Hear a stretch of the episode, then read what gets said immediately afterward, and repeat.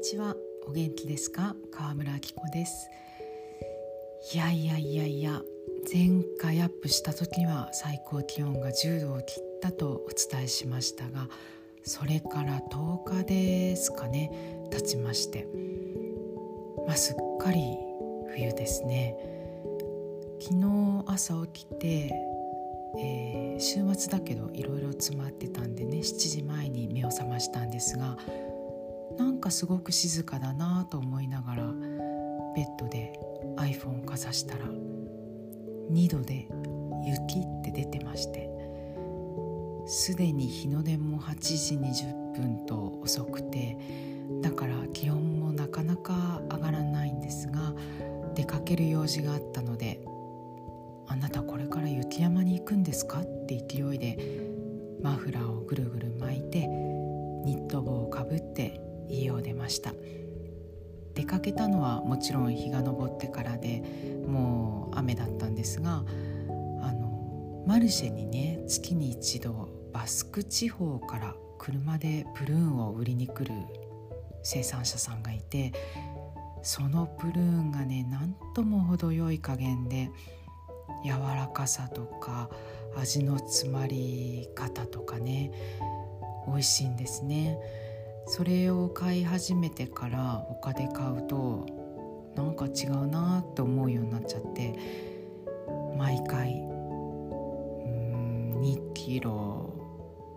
そうですね。2キロの袋で買ってますね。で毎日2粒3粒食べています。そしてその足で向かったのは前回お話ししたかぼちゃクリームドーナツのパン屋さんマミーシュです。そうあれからねすっかり週末限定ドーナツが気になるようになって先週がねティラミスドーナツだったんですよ。だけどお昼のタイミングで行ったらもう売り切れてて来週もティラミスですかって聞いたらそうだっていうので何時ぐらいまでに来たらありますか？って確認したら来る予定なら予約できますよしますか？って言われたからしちゃったんですよね。それも勢いで思わず4つって頼んじゃってまあそれはパン屋さんの近くに住むお友達に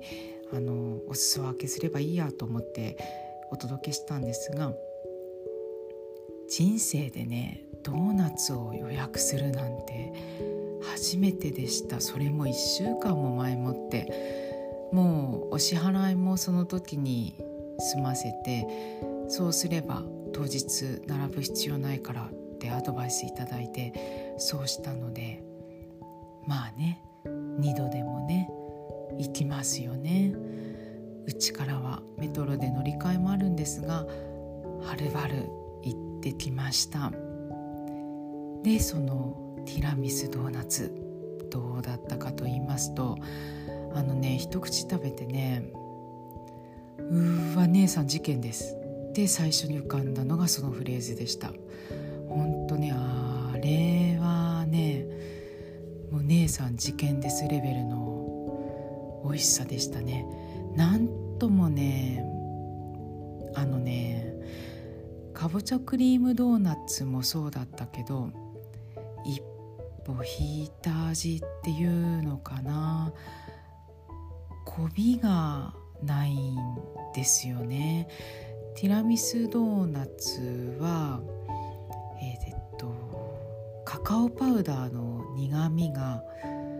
クリームの甘みよりも口の中でわずかに勝るんです。後味が甘いんじゃなくてカカオの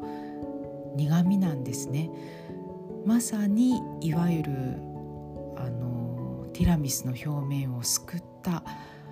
一口目の味なんですよ。カカオパウダーがあの上顎にくっつくじゃないですか。クリームはちゃんと甘いはずなんだけどその甘さは主張してこないんですよね。そんなわけであっちゅう間に食べ終わりました。でちょっと話が前後しちゃうんですがその最初にね行ったマルシェにプルーン以外に実はもう一つ目当てがありました。それは栗の粉のパンです。最近一番よくパンを買っている一軒に、えー、ブルットゥルパンというパン屋さんがありましてこのパン屋さんは店舗を持たずマルシェに出店する形で販売しています。パリ市内数カ所と郊外のマルシェに出ていて私の家から行きやすいところだと木曜と土曜に買えるんですが今月のパンとして、えー、栗の粉のパンが登場したんですね。で栗の粉のパンは秋が深まってくるとちらほら見かけ始めます。栗ってフランスだとうん、どちらかというと割とクリスマスのイメージでお料理でお肉の付け合わせとしてだったりあとはあの切り株を模したクリスマスのケーキのブッシュドノエルで栗を使ったものは定番ですかね。うん。ケーキとしてはモンブランもありますけれどあれは日本人の方がずっと好きなんじゃないかな。もともとヨーロッパではあのその昔栗の木をパンの木と呼んでいた歴史があって小麦が取れる地域ではねあの小麦でパンを作っていたでしょうけれど栗の産地では栗を粉にしてそれでパンが作られていたんですね。それはあのブルターニュ地方でそば粉のガレットが郷土料理としてあるのは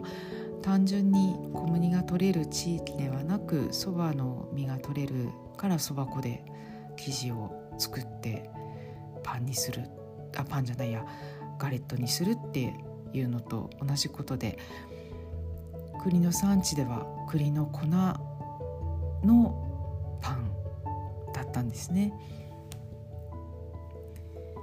えー、私がですね栗の粉のパンを初めて食べたのは昔ね今みたいにオーガニック食品店がなかった時代つだろう？15年くらい前かな。その頃ね3軒か4軒。だけパリにオーガニックのパン屋さんがあったんですね。でその一軒でグルテンフリーのパンとして栗の粉のパンを売っていたんです。食べ慣れない生地でちょっとねねちょってしててね当時はまだバゲットの支配率が圧倒的な時代でしたしグルテンフリーのパンを食べる機会なんかはそうなくてなんかペトッとして面白いなと思ったんですよね。でも香ばしくもあってそれが美味しくて何度か買いに行きました。それが一気に近しい存在となったのはコレシカ島に旅取材に行ったことがきっかけです。旅雑誌でコルシカ島の特集号を作るのにえー、2週間コルシカ島に滞在したんですがそうコルシカ島というのは栗の粉が名産でというのも何世紀の話だったか忘れちゃいましたがジェノバに支配されていた時代があってその時に島民は栗とくるみとヘーゼルナッツとオリーブだったと思いますがその4種を植えるのが義務化されてたそうなんです。で、うん、栗のねえー、栗の森の地っていう名の地方があるくらいで栗の粉を使ってプリンとかパウンドケーキのようなお菓子も作るしパンもあってパスタだったかねニョッキもあったと思う。面白いのはね栗の実をそのまま使った加工品みたいなものはほとんど見ませんでした。フランス本土の方国の産地ではあのペーストが名産の地方がありますがコルシカ島はね粉とあと栗ジャムはあった。それと、まあ、栗の実からできるものじゃないですけど栗の蜂蜜もそうですねありますね。すごくコルシカのものは風味が強いです。そうその旅で最初にその国の森の地という名のカスタニッチャなんかねカスタニッチャっていうのとコルシカ語だとカスタニッチュみたいな発音でなんか、うん、カスタニッチュっていう方が近かったかな、まあ、そういう名の地方に行ったんですが着いて2日か3日最初の宿でも翌日移動の途中で寄った村のカフェビストロみたいなところでもお料理がねそんなに種類がなくて34、うん、34種類だったと思います。あるものがね同じだったんですよね。郷土料理をあえて求めずともそれしかないみたいな。てかほんと山の中でその地方に宿は1軒しかなかったんですよ。でその翌日のね着いた翌日のそのカフェビストロみたいなところで立ち寄ったその村にはコルシカ語しか話さないおじいさんがいてちょうど広場で出会ってで私たちタクシーであの旅を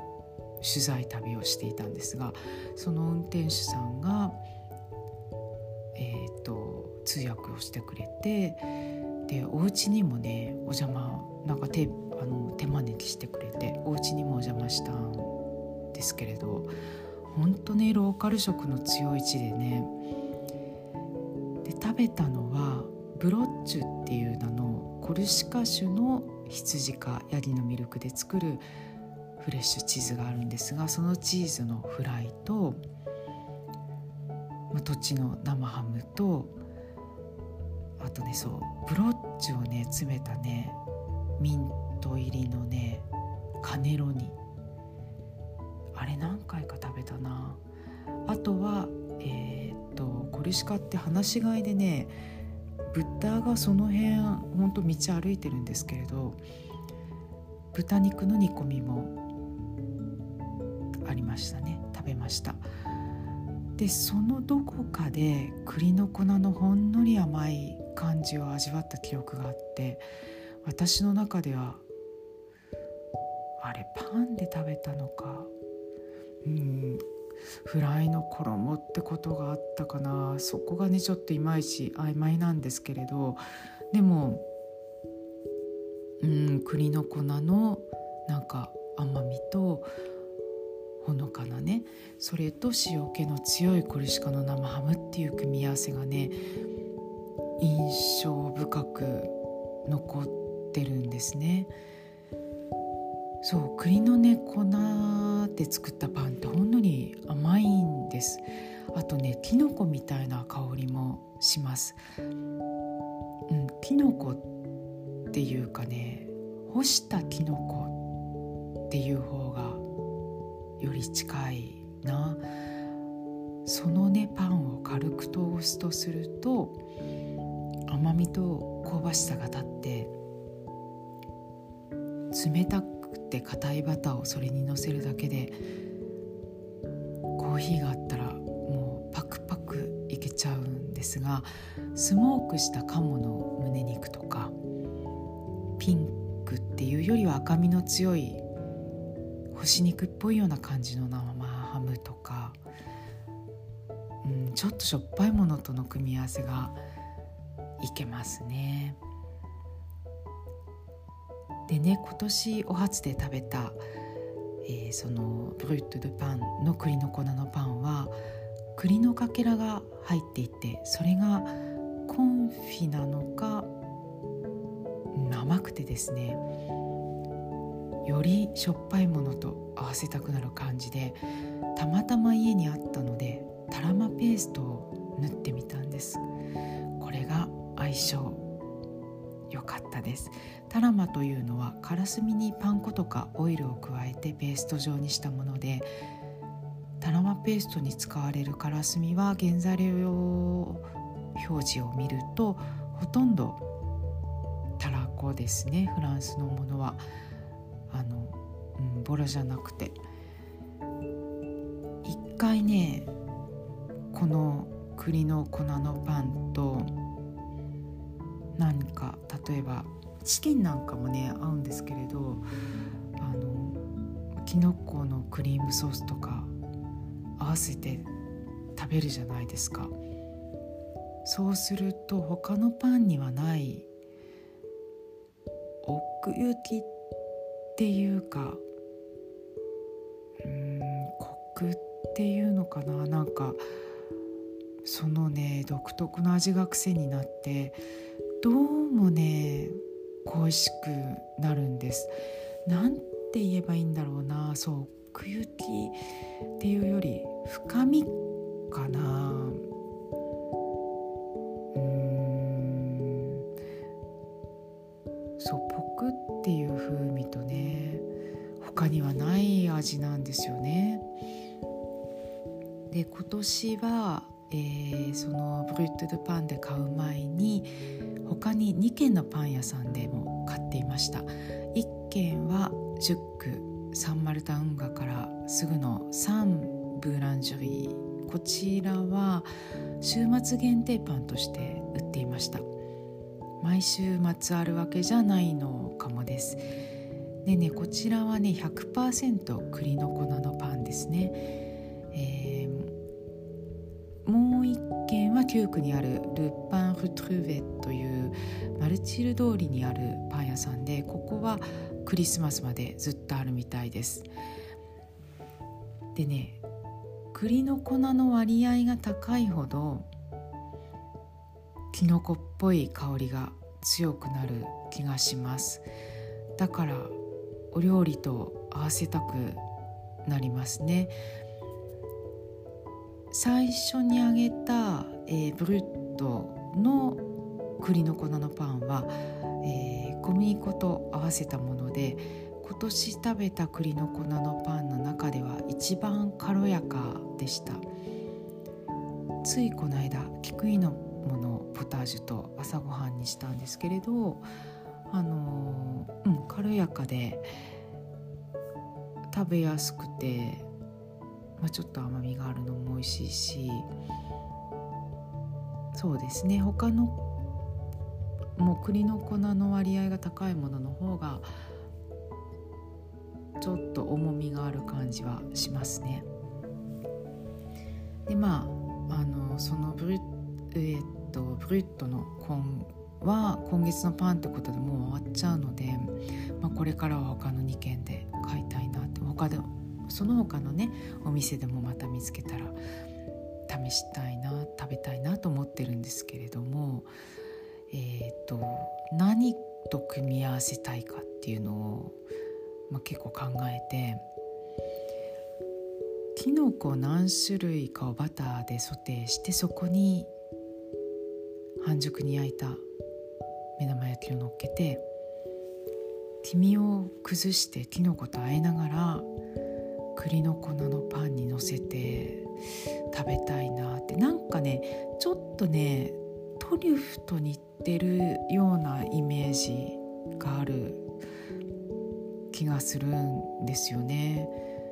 うん、そんぐらいなんか風味が割と独特な感じがある気がします。うん、でも黄身と卵の黄身ときのこあえて栗の粉のパン美味しいだろうと思うんだよな。あとね密かにねいけるんじゃないかと思ってるのがユッケです。韓国料理のねユッケ。全然違うところからいきなり出しましたけれど合う気がするんだよな。タルティーヌみたいにして乗っけて食べたらかな。でもちょっとねもう寒いよね。ただまあ栗の粉のパン自体が11月くらいに出てくるからうんうんやってみたい気もする。洋梨も合いそうだし。まあまだねどこかしらで栗の粉のパンは試したいなと思います。毎年買って食べますけれど私こんなに栗の粉のパンを楽しみにしていたんだなって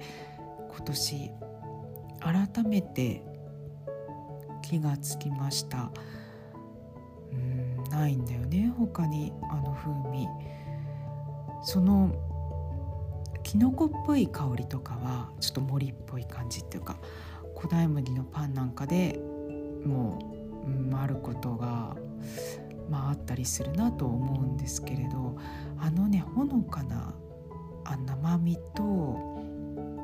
ポクッとした感じの風味がねどっくり独特な気がします。栗好きの方お菓子に目が行きがちかもしれませんがパンもねいいですよ。私は今度もしあの栗の粉が手に入ったらクレープを作ってみたいですね。ああそうだ。フレンチトーストにしてみたいと思ってたんだ。栗の粉のパンで。作ってみたいと思います。さて今回の今日の美味しい栗の粉のパンの話。いかがでしたでしょうか？最近ちょっとねこの10日ぐらいかな？サンドイッチのリサーチもあって粉物摂取量が多めでしたのでここからの1週間は控えたいなと思っています。でもねなんか最近ねパン屋さんでウィーケンドパンっていう週末だけ作るパンを販売するところがえてる感じするんだよな。まあ新たにおおこれはっていうものを見つけたらまたお話ししますね。それでは今日はこの辺で。ごきげんよう。アビアント。